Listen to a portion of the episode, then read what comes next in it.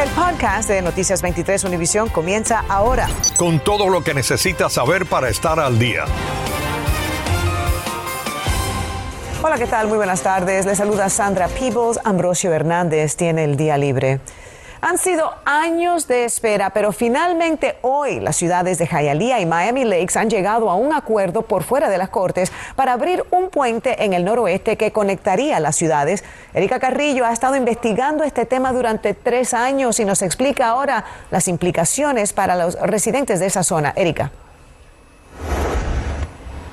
Así es, Sandra. En el área nueva del noroeste de Jayalía, escúchenlo bien, hay más de 4 mil familias que se han mudado en los cinco últimos años y a eso se debía parte del problema. Decían que no aguantaban más la situación del tráfico y la falta de seguridad porque tenían, escúchenlo bien, una sola calle para entrar y salir del área. Pero por otra parte también estaba el problema para los residentes de Miami Lakes que no querían ese tráfico porque decían que iba a dañar su calidad de vida. Sin embargo, tras años de disputa. Hoy han llegado a un acuerdo.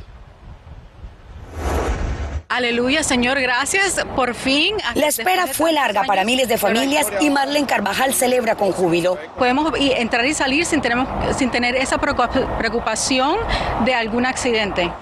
Tras un acuerdo, abrirá el paso vehicular sobre el puente de la 170 calle, conectando a Hialeah con Miami Lakes. Ahora pueden llevar 5 minutos, 10 minutos a la escuela, no 45 minutos, para poder salir solamente, no llegar al destino. Felices, felices. Edith Santo Esteban y al menos 500 vecinos nos contactaron en julio del año 2019. Cuando investigamos sus denuncias, con camionetas y volquetas, se quejaban porque el entonces gobierno de Jayalía había permitido construcciones masivas de un área comercial y más de 3.000 casas con una sola calle de acceso. Interminables filas para poder entrar y salir de la comunidad. Jayalía pedía abrir desde entonces dos puentes, utilizados en los 80 para atravesar ganado sobre la I-75, pero el nuevo alcalde de esa ciudad, Imani Sid de Miami Lakes, acordaron reabrir la 170 y mantener cerrado por 10 años más el puente de la calle 154 para los vehículos y darle otro uso que la vamos a abrir como una vía para peatones, que la persona puede montar bicicleta y eso siempre era la visión. Van a tener acceso directo a lo que es el turnpike. Los temas estos de tráfico hay que mirarlo y analizarlo estilo global. No se pueden ver egoístamente, hay que mirar cuál es el, bienestar para la comunidad entera. Pepe Díaz, como comisionado del área, celebró porque lleva años insistiendo en que las estructuras debían servir a ambas comunidades. Ya el lunes, si Dios quiere, ya empiezan a trabajar para poner la calle que es necesaria para llevar a cabo del puente hasta el Turnpike. Y, hemos luchado, hemos luchado, Erika, gracias a muchos los reportajes, gracias a oír de los residentes. Si no es por el Canal 23, las voces se pierden. Y bien, también el alcalde de Miami, Lex Manisit, se ha comprometido a retirar las demandas que estaban en corte. Ha dicho que prefirió llegar a esta solución amigable para evitarse el proceso de los juicios y gastar, de hecho, más dinero en estas demandas que ya llevaban cuatro años. En la información por el momento con Erika Carrillo, vuelvo contigo, Sandra. Erika, ¿cuántas personas podrían beneficiarse con esta apertura? Porque tenemos entendido que las construcciones pues continúan en toda esa zona. Así es, Sandra. Mira, por el lado de Jayalía hay más de 3.500 viviendas nuevas, pero escuchen también esta información y es que arriba de la 170 calle, el condado autorizó el año pasado más de 2.000 nuevos apartamentos. Todos van a estar aglutinados en esa única calle que estaba abierta y por eso la urgencia de que el puente se abriera también una salida nueva al Turnpike.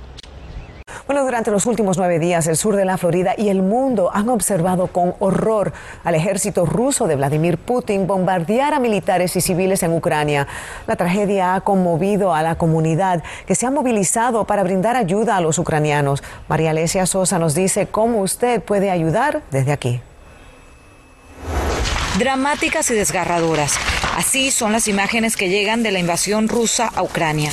Una situación que a pocos deja indiferente. En Miami, este viernes, la Asamblea de la Resistencia Cubana levantó banderas del país bombardeado para mostrar su apoyo.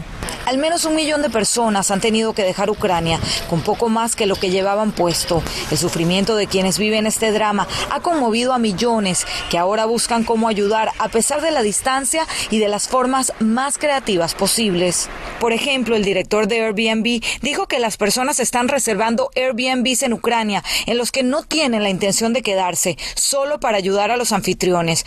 Una compañía de agentes inmobiliarios de Estados Unidos propone enviar regalos a los niños refugiados en Polonia. Busca una caja de zapatos, llénala con juguetes, notas o algún detalle. Déjala en una sede de Realty One Group. En Miami hay dos, una en Doral y otra en Pembroke Pines. La Federación Judía del Gran Miami creó un fondo de emergencia a través de su web jewishmiami.org.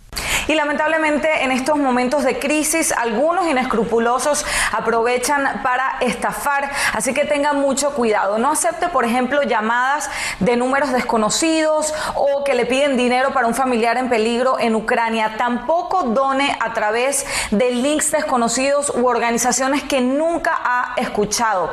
Hay muchas maneras de ayudar a través de fundaciones confiables. Por ejemplo, care.org provee comida, agua y otros insumos a los refugiados. Para los niños siempre está unicef.org.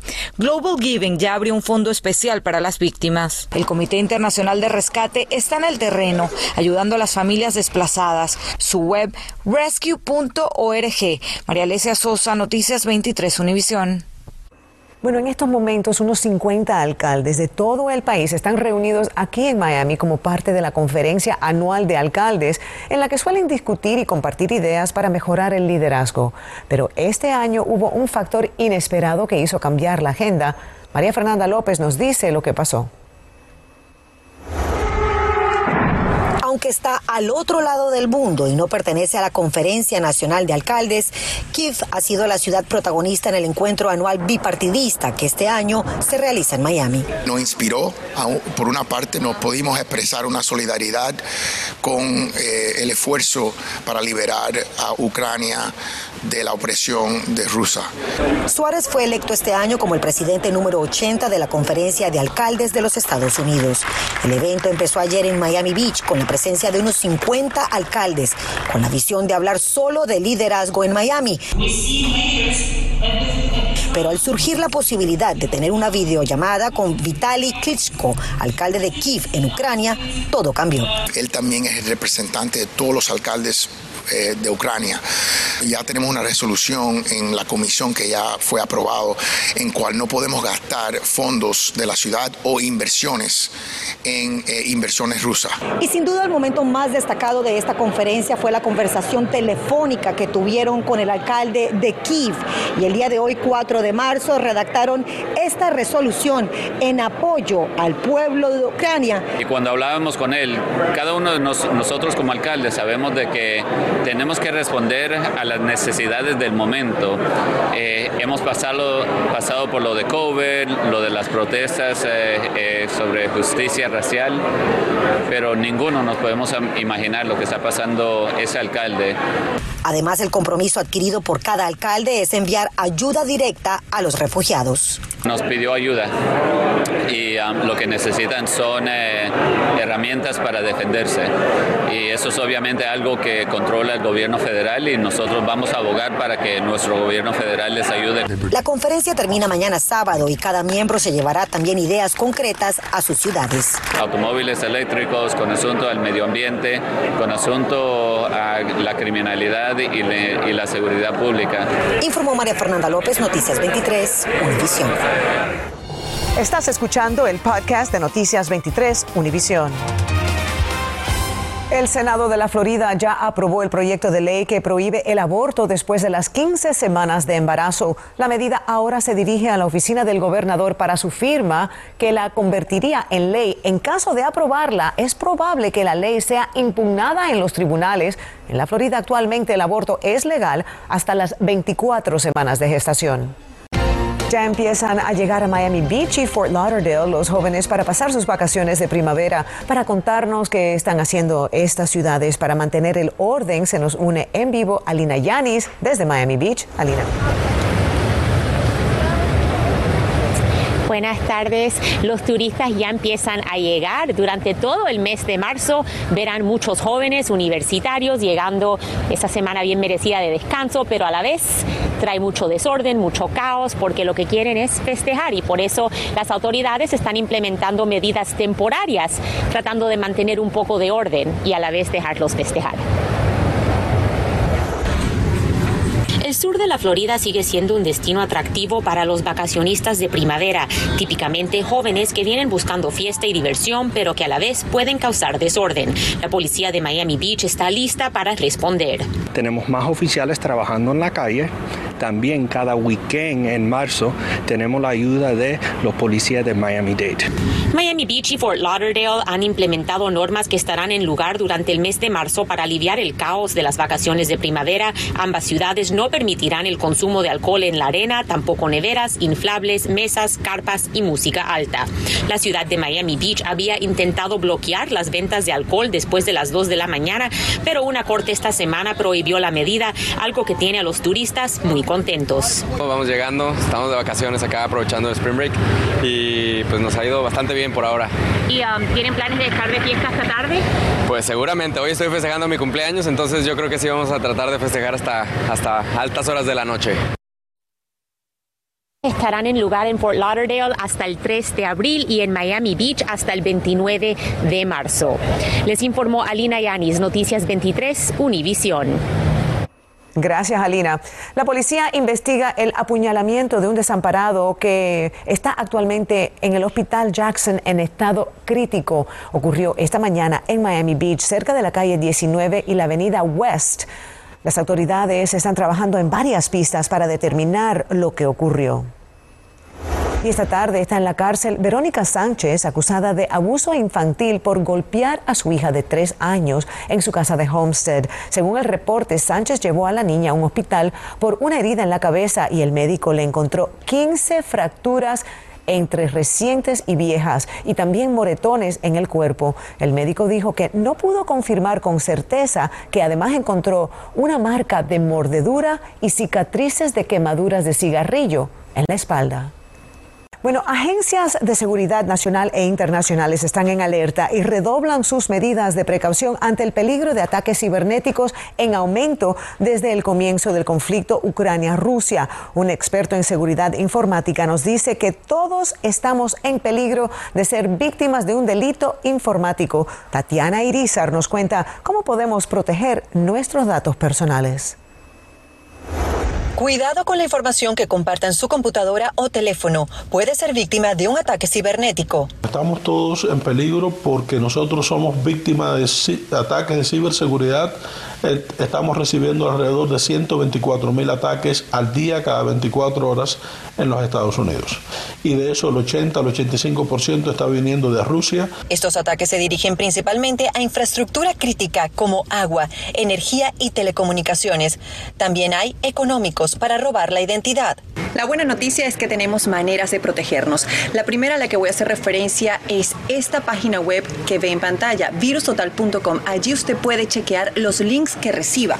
Selecciona el link que quiere verificar, lo copia en la barra de búsqueda, luego presiona URL y al cabo de unos segundos sabrá si es seguro o no. Ojo cuando ingrese en una página web. Usualmente los sitios web seguros comienzan con HTTPS. Otra medida es activar el segundo paso de verificación en las cuentas que tengan acceso a su información personal. Por ejemplo, en esta conocida página ingresé mi usuario, mi contraseña y recibí un código OTP. Luego lo ingreso y ya tengo acceso a mi cuenta. Las famosas cookies, ¿de qué manera afectan la seguridad cibernética de cada persona? Desde el punto de vista del desarrollo de la aplicación y del sitio web, las cookies son convenientes. Desde el punto de vista de ciberseguridad, las cookies son 100% opuestas. Usted puede configurar su browser, no importa el tipo de browser que use, sin excepción, para que cada vez que cierre la sección, todas las cookies se limpien. Por último, vamos a hablar de la seguridad de las aplicaciones. También hay manera de resguardar sus datos personales cuando baja una de ellas. Por ejemplo, esta, Awast, que protege sus datos de las aplicaciones que tenga en su celular o computadora. Tatiana Irizar, Noticias 23, Univisión. Lolita, la orca del sicuario de Miami, será retirada después de ser durante 50 años la atracción principal del parque marino en Virginia Key. El actual propietario del sicuario decidió que Lolita y su compañero delfín de lados blancos no serán exhibidos. Los partidarios de la orca de 56 años abogaron para que se la llevaran a un estanque pues, más grande o que la liberaran. El sicuario negó rumores recientes de que Lolita estuviera gravemente enferma. Bienvenidos a la información deportiva. Sin varios de sus regulares en el tabloncillo, el Miami Heat desplegó un juego compartido entre cuatro figuras. Bama de Bayo enorme con 30 puntos. Tyler Hero, quien como de costumbre hizo de las suyas aportando 27, junto a Strauss y Martin, quienes lucieron 22 y 21 respectivamente, para dominar a los Nets, saliendo de Brooklyn con una victoria de 113 a 107, la número 42 de la temporada, afianzándose en la cima de la conferencia del Este. Ayer los Florida Panthers salieron de la mala racha de tres derrotas consecutivas en su casa del FLA Life Arena de Broward. Se impusieron con marcador de 3 a 0 a los Ottawa Senators con goles de Marshman, Hornets y Lombard, manteniendo el primer lugar de la conferencia del Este. Y este domingo el Inter Miami estará en Austin, Texas, donde se medirá al Austin FC a las 4 de la tarde. El equipo viene de empatar a cero en el inaugural el sábado pasado ante el Chicago Fire en el Driving Stadium de Fort Lauderdale. Ernesto Clavelo Deportes 23. Las tarifas de membresía de las tiendas Costco podrían aumentar a finales de este año por primera vez desde el año 2017. El director financiero de ese club mayorista dijo que el aumento ocurriría en algún momento, pero todavía no se sabe con seguridad cuándo será. Acabas de escuchar el podcast de Noticias 23 Univisión. Puedes descubrir lo mejor de los podcasts de Univisión en la aplicación de Euforia o en univision.com diagonal podcasts.